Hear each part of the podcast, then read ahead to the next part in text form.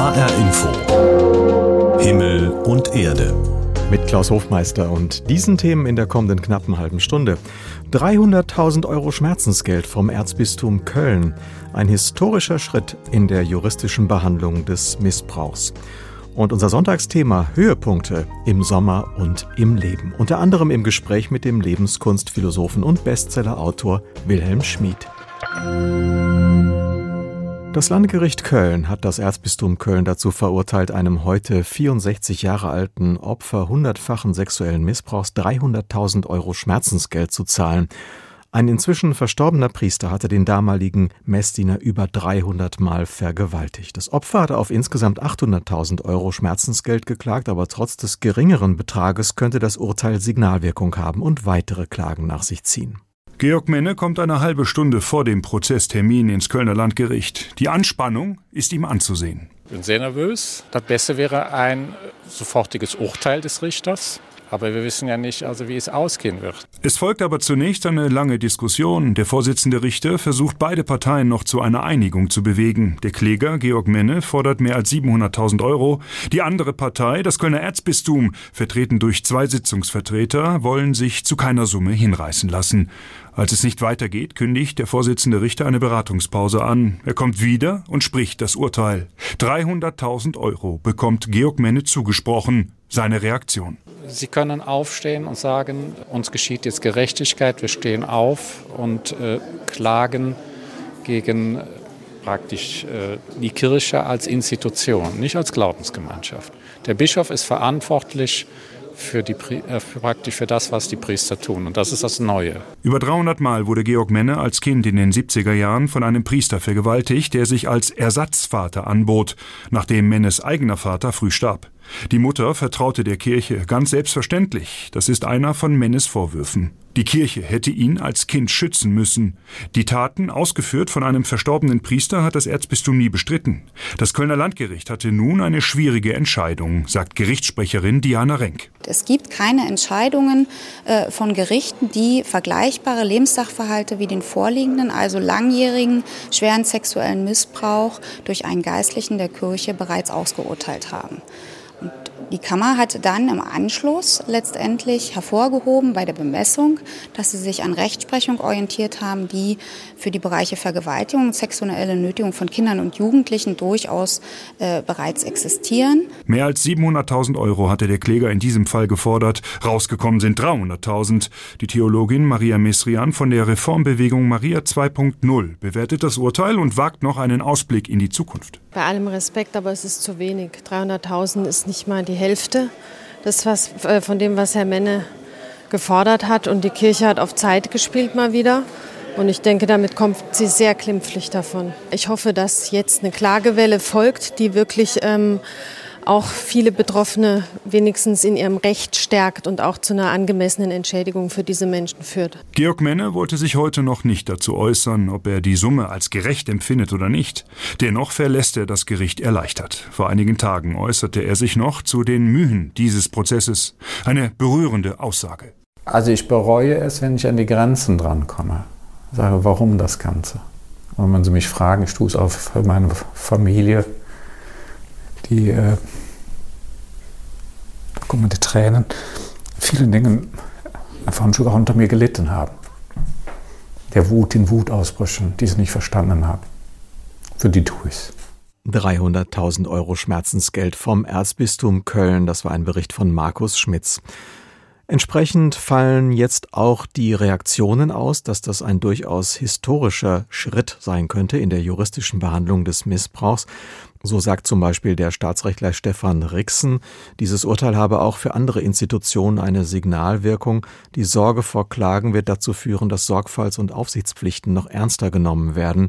Insoweit wirkt dieses Urteil präventiv, sagte der Jurist, der dem Deutschen Ethikrat angehört. Und ähnlich äußerte sich auch die Missbrauchsbeauftragte der Bundesregierung Kerstin Klaus. Auch für sie ist dieses Urteil ein immens wichtiges Signal. Es gelte nicht nur für die Kirchen, sondern auch für alle anderen Bereiche, sagte sie. Gleichzeitig dürfe das Urteil aber nicht Hoffnungen in die falsche Richtung lenken. In einem zivilrechtlichen Verfahren trügen die Betroffenen immer die Beweislast, also sie müssten den sexuellen Missbrauch selbst konkret nachweisen. Dies sei für viele Betroffene gerade nicht möglich, entweder weil Täter bereits verstorben seien oder aber Taten ganz oder teilweise bestritten würden. Aus diesen Gründen, sagte Kerstin Klaus, sei das von der Deutschen Bischofskonferenz selbst eingerichtete Verfahren zur Anerkennung des Leids durch das Urteil nicht überflüssig geworden. Es erfasse ja explizit auch bereits verjährte Taten.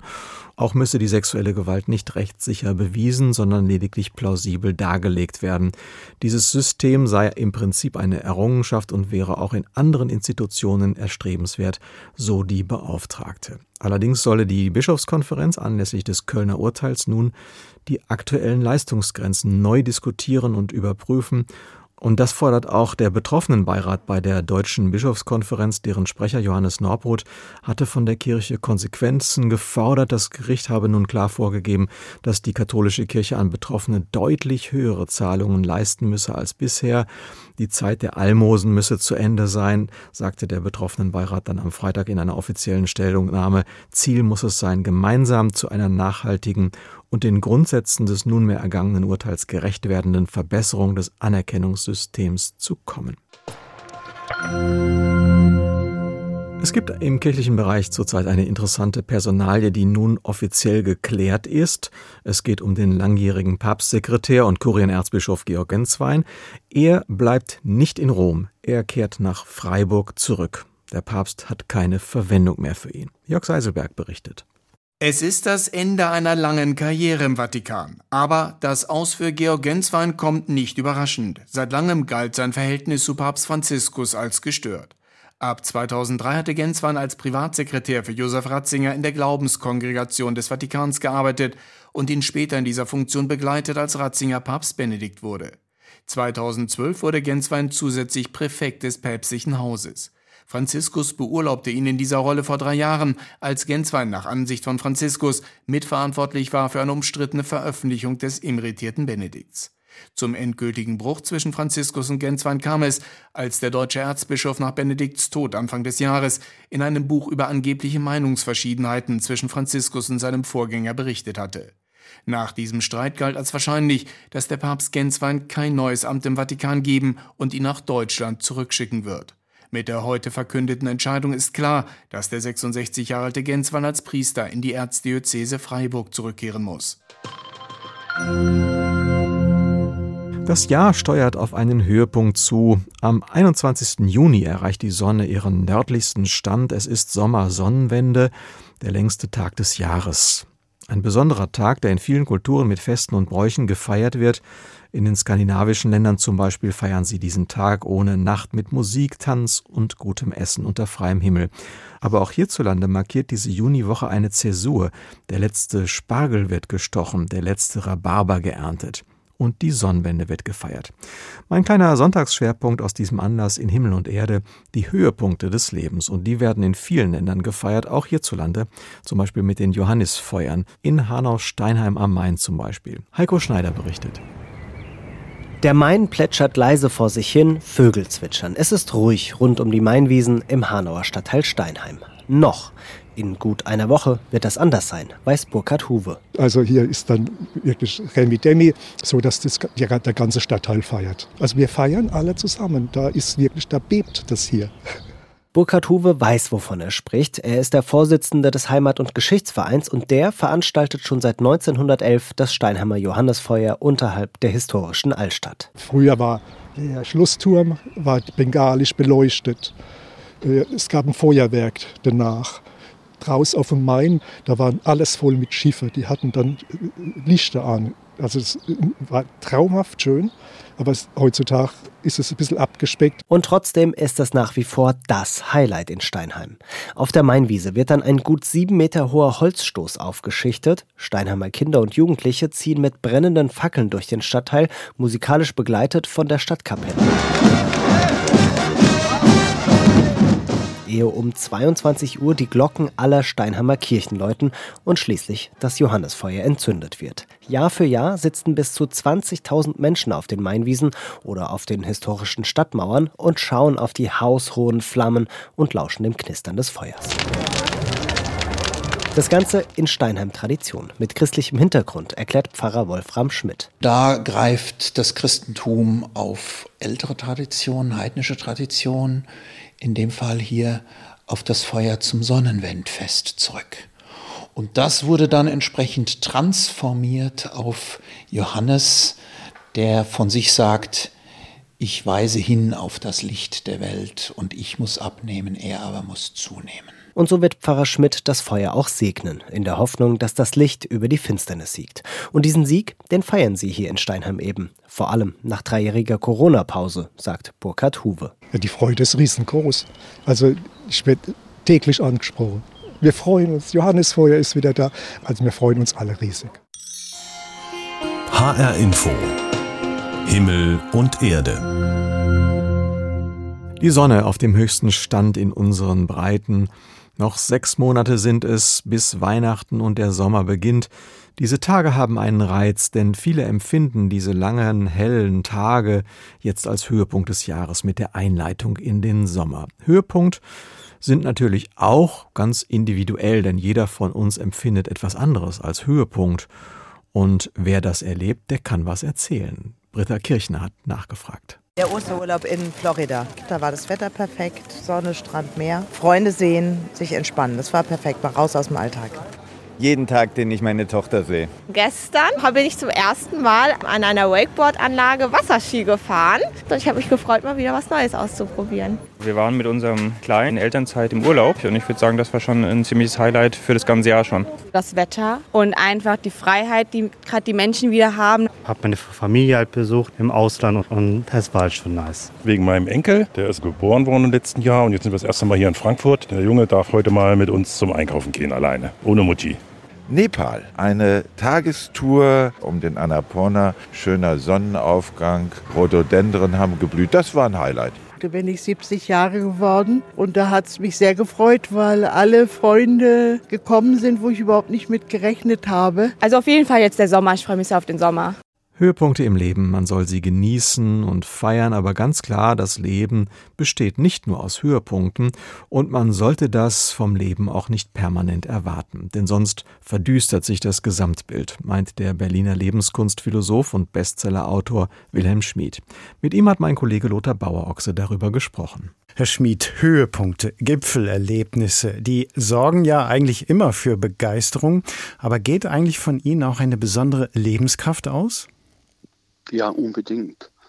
Das finden Menschen schön, deswegen machen sie ja. Wir, dürfen wir sagen, deswegen machen wir ja sowas, feiern. Das ist schön und schön heißt, das gibt uns Energie. Das mag man äh, im übertragenen Sinne so sehen, aber das ist auch im direkten Sinne so. Die Neurobiologen haben uns allen gezeigt, dass äh, wir Hormone besitzen, und diese Hormone werden bei besonders schönen Erlebnissen frei. Hormone sind gespeicherte Energie. Und die wird dann je nach Feier, je nach Höhepunkt explosionsartig frei. Und aktuell gibt es natürlich einen besonderen Nachholbedarf. Genau, nach den dürren Jahren der Pandemie. Jetzt hatte ich schon von der Eventkultur gesprochen, die uns eben besondere Momente verspricht. Aber ich habe so gedacht, wie wichtig ist es eigentlich, dass ich selber mir solche Höhenflüge bereite und wie kann ich das tun? Unbedingt, ja. Äh, es gibt natürlich probate Mittel, wie soll ich das sagen? Äh, Sex ist unbedingt etwas, was Höhepunkte beschert. Aber nicht alle haben das und bei älteren Menschen, zu denen ich auch gehöre, wird das dann langsam schwieriger.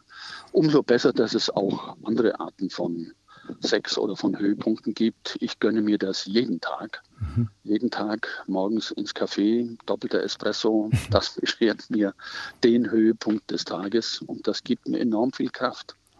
Also so ein Espresso, so einen doppelten Espresso, ja, da kann man sich vorstellen, äh, das richtig zu genießen. Äh, trotzdem ruhig nochmal die Frage, wie können wir solche Höhepunkte auch wirklich auskosten?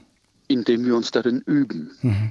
wenn ich nochmal beim Espresso bleiben darf, äh, da werden vielleicht manche sagen, was ist denn so besonders am Espresso? Den bestelle ich und dann schütte ich ihn rein und fertig. Was ist besonders daran? Ja, genau, das ist das Problem. ich schütte den nicht einfach rein, sondern ich nippe daran, hm. äh, ergötze mich schon erstmal an der Farbe, an dem Duft. Das ist schon der erste Höhepunkt. Und dann Molekül für Molekül trinke ich. Deswegen auch doppelte Espresso, weil da schaffe ich zwei Stunden, mit dem einfachen nur eine Stunde.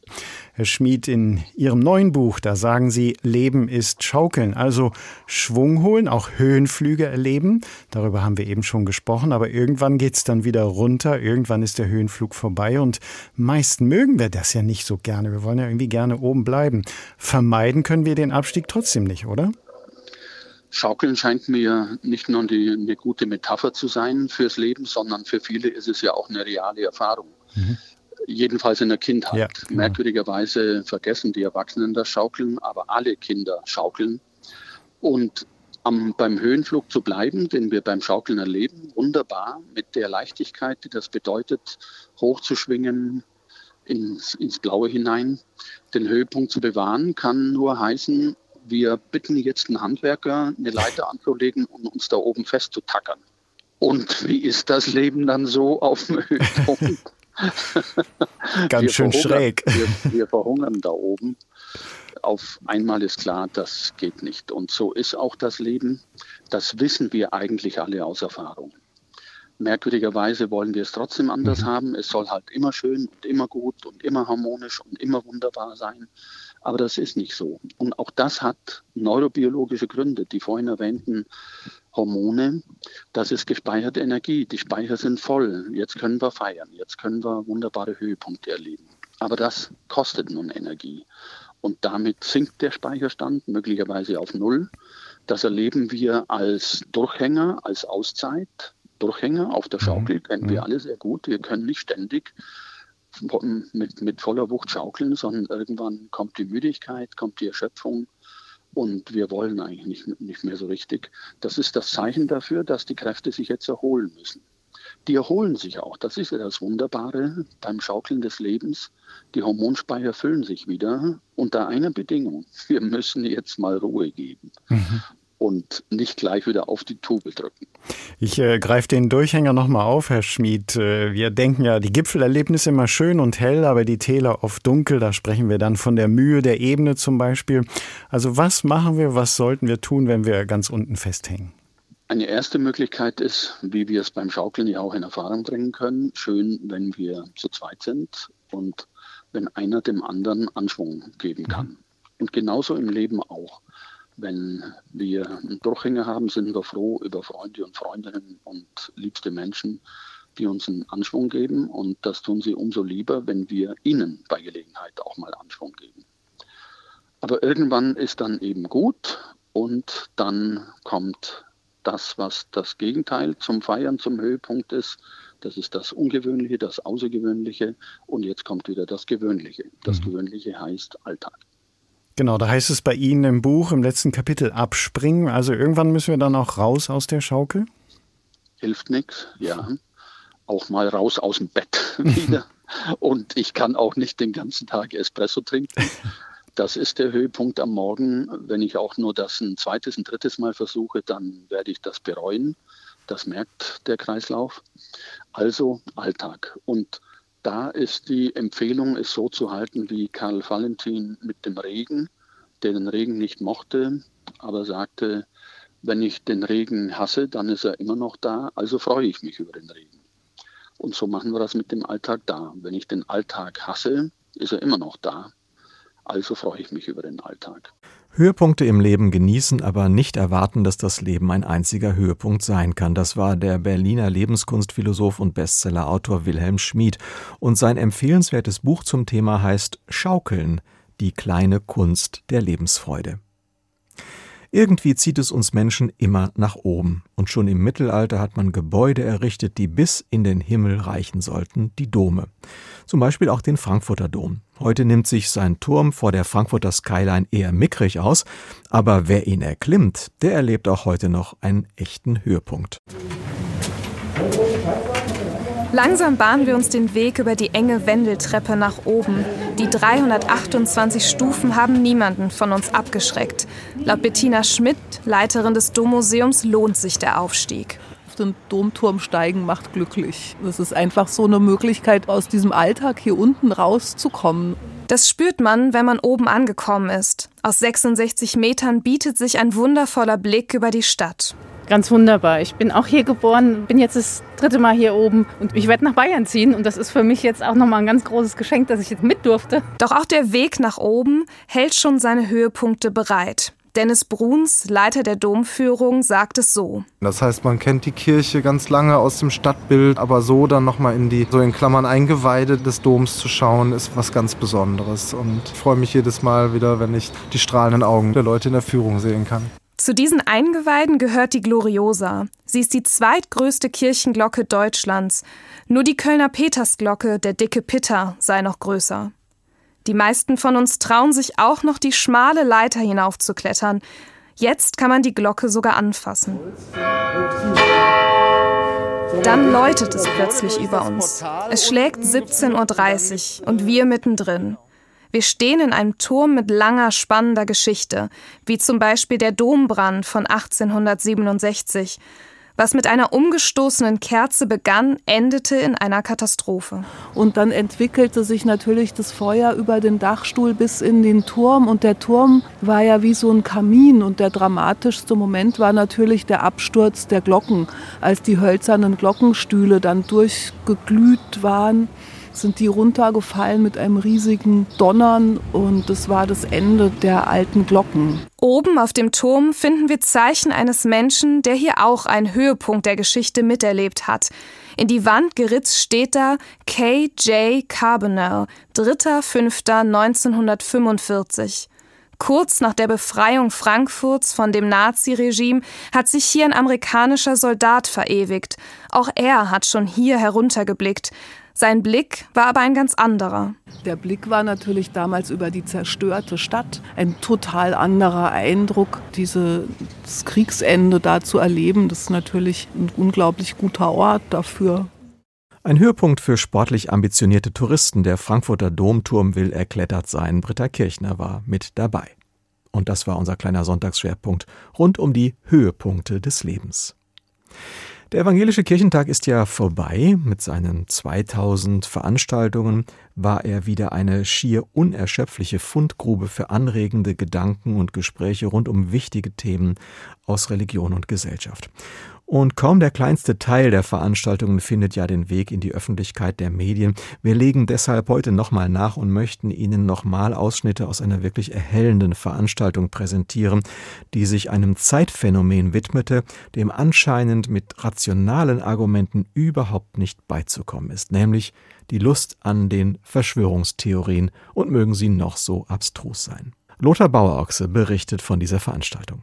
Katharina Nokun ist Netzaktivistin und Autorin, die sich seit vielen Jahren mit Verschwörungserzählungen beschäftigt. Stefan Kramer, Präsident des thüringischen Verfassungsschutzes, Svenja Hardecker, Weltanschauungsbeauftragte der Württembergischen Landeskirche.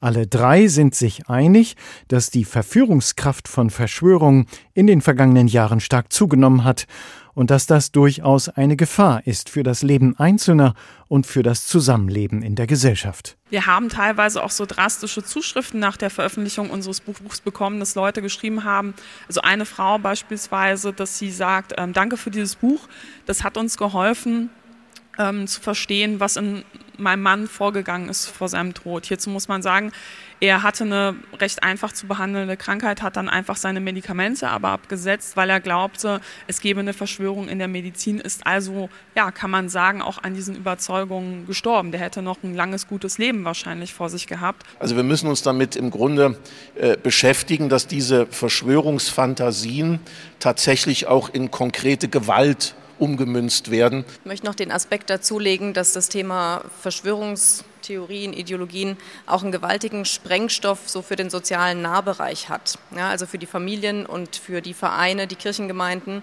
Und was da sozusagen auch in Nahbeziehungen ähm, kaputt gegangen ist, das heilt nicht so bald wieder. Und das ist schon nochmal eine andere gesellschaftliche Aufgabe, damit umzugehen. Aber warum eigentlich boomen solche Schwarz-Weiß-Welterklärungsmythen? Was macht Verschwörungsfantasien so anziehend? So wurde bei der Veranstaltung auf dem Kirchentag gefragt. Katharina Nokun hat eine Erklärung. Diese Verschwörungserzählungen geben Menschen ja auch das Gefühl, ich bin auf einer Heldenreise. Und das macht es eben auch so fatal. Ne? Und das macht es so anziehend. Das bedient ja ganz viele psychologische Bedürfnisse. Man fühlt sich einzigartig. Man glaubt, man kämpft für das Gute. Und man glaubt, es gibt so das absolut Böse in der Welt, dass ich eben auch beispielsweise durch Gewalt aus der Welt schaffen kann. Damit kann Gewalt legitimiert werden. Es hat die Experten nicht überrascht, dass gerade die Corona-Pandemie den Verschwörungserzählungen einen Aufschwung bereitet hat. Von der Pest im Mittelalter bis hin zum islamistischen Anschlag von 9-11. Schon immer haben große Weltereignisse, die die Menschen auch emotional aufwühlen, zum Entstehen von Verschwörungsfantasien beigetragen. Stefan Kramer mit einem Corona-Beispiel. Also ich kann nur all diejenigen, die jetzt hier im Saal sind, äh, zur Vorsicht mahnen, die Schuhe mit Schnürsenkeln haben, weil die Schnürsenkeln sind Antennen, falls Sie es noch nicht wissen. Und wenn Sie im Supermarkt durch die Diebstahlsperre gehen, dann werden die dort nicht nur aufgeladen, sondern ähm, dann werden auch Programme runterladen, die die Nanobots, die Sie mit den Impfungen in Ihren Blutbahnen haben, steuern und sie manipulieren. Also ich mache jetzt nicht weiter, weil Sie merken, wo es hingeht. Was können wir tun, wenn Freunde oder Familienmitglieder in zum Teil so obskure Verschwörungswelten abdriften. Das wird die kirchliche Weltanschauungsbeauftragte Svenja Hardecker oft gefragt. Den Angehörigen und so, die sich bei uns melden, weil sie Probleme haben im Nahbereich mit Menschen mit Verschwörungsideologie, denen empfehlen wir in aller Regel so einen Drahtseilakt zu machen zwischen Klarheit in der Sache, Dazu gehört auch, dass man auch eigene Grenzen markiert und sagt zum Beispiel, ich, ich, kann mit dir über dieses Thema nicht mehr reden, weil wir drehen uns im Kreis und auf der anderen Seite sozusagen maximale Offenheit für die Person. Es ist für viele von diesen Leuten, die sich wo verrannt haben, ist der soziale Nahbereich die große Chance, dass sie wieder ein bisschen runterkommen. Katharina Nokun hat einen ganz praktischen Tipp. Ähm, ich habe mal so einen ganz interessanten Tipp auch von der Beratungsstelle gehört, wenn Sie jemanden im Familienkreis haben, Sie machen sich Sorgen und Sie merken, der ist so ganz tief in dieser Telegram-Szene drin. Ne? Also man kriegt stündlich ein Update, man ist immer in dieser Angst, man hat immer dieses Adrenalin. Gehen Sie mit der Person mal einen Tag im Funkloch wandern. Ne? Und dann fragen Sie mal am Ende des Tages, wie geht's dir eigentlich? Ne? Also hast du das Gefühl, das war jetzt ein schöner Tag und man redet dann auch über andere Themen. Und das bringt die Person vielleicht auf die Idee, so naja, vielleicht tut mir das Ganze auch nicht gut. Hilft eigentlich Religion im Kampf gegen Verschwörungsmythen, wird aus dem Publikum gefragt. Eine eindeutige Antwort gibt es da nicht. In allen Religionen gibt es fundamentalistische Strömungen, die durchaus anfällig sind für Verschwörungsglauben. Dennoch hält der Verfassungsschützer Kramer ein Plädoyer für Religion in der Gesellschaft. Religion kann auch ein Segen sein für eine offene Gesellschaft, weil sie nämlich ein Stabilitätsfaktor in einer Gesellschaft ist, zum Beispiel auch für all diejenigen, die Spiritualität suchen, die auf diese wichtigen und schwierigen Fragen, auf die es vielleicht gar keine einfache Antwort gibt, eine ganz andere Form von Antwort finden möchten, die ihnen Sicherheit gibt. Manche tun das als Spinnerei ab, ist eine eigene Auffassung. Ich wäre damit sehr vorsichtig. Ähm, die Frage, auf die es eben am Ende immer ankommt, ist die, was tut den Menschen gut? Und was macht das für einen Stellenwert in einer Gesellschaft aus? Stelle ich mich über andere, weil ich selber von mir glaube, dass das, an was ich glaube, das einzig Richtige ist? Dann kommen wir in den Gefahrenbereich hinein. Ich glaube, unserer Gesellschaft tun Kirchen gut, tun Religionsgemeinschaften gut, wenn sie sich eben als einen Teil dieser freien und offenen Gesellschaft verstehen. Die Lust an der Verschwörung, was macht eigentlich abstruse Ideen so reizvoll? Das war nochmal ein Blick in eine wichtige Veranstaltung, die beim Evangelischen Kirchentag in Nürnberg stattgefunden hat. Und das war hier HR Info Himmel und Erde mit Klaus Hofmeister. Ihnen einen schönen Sonntag.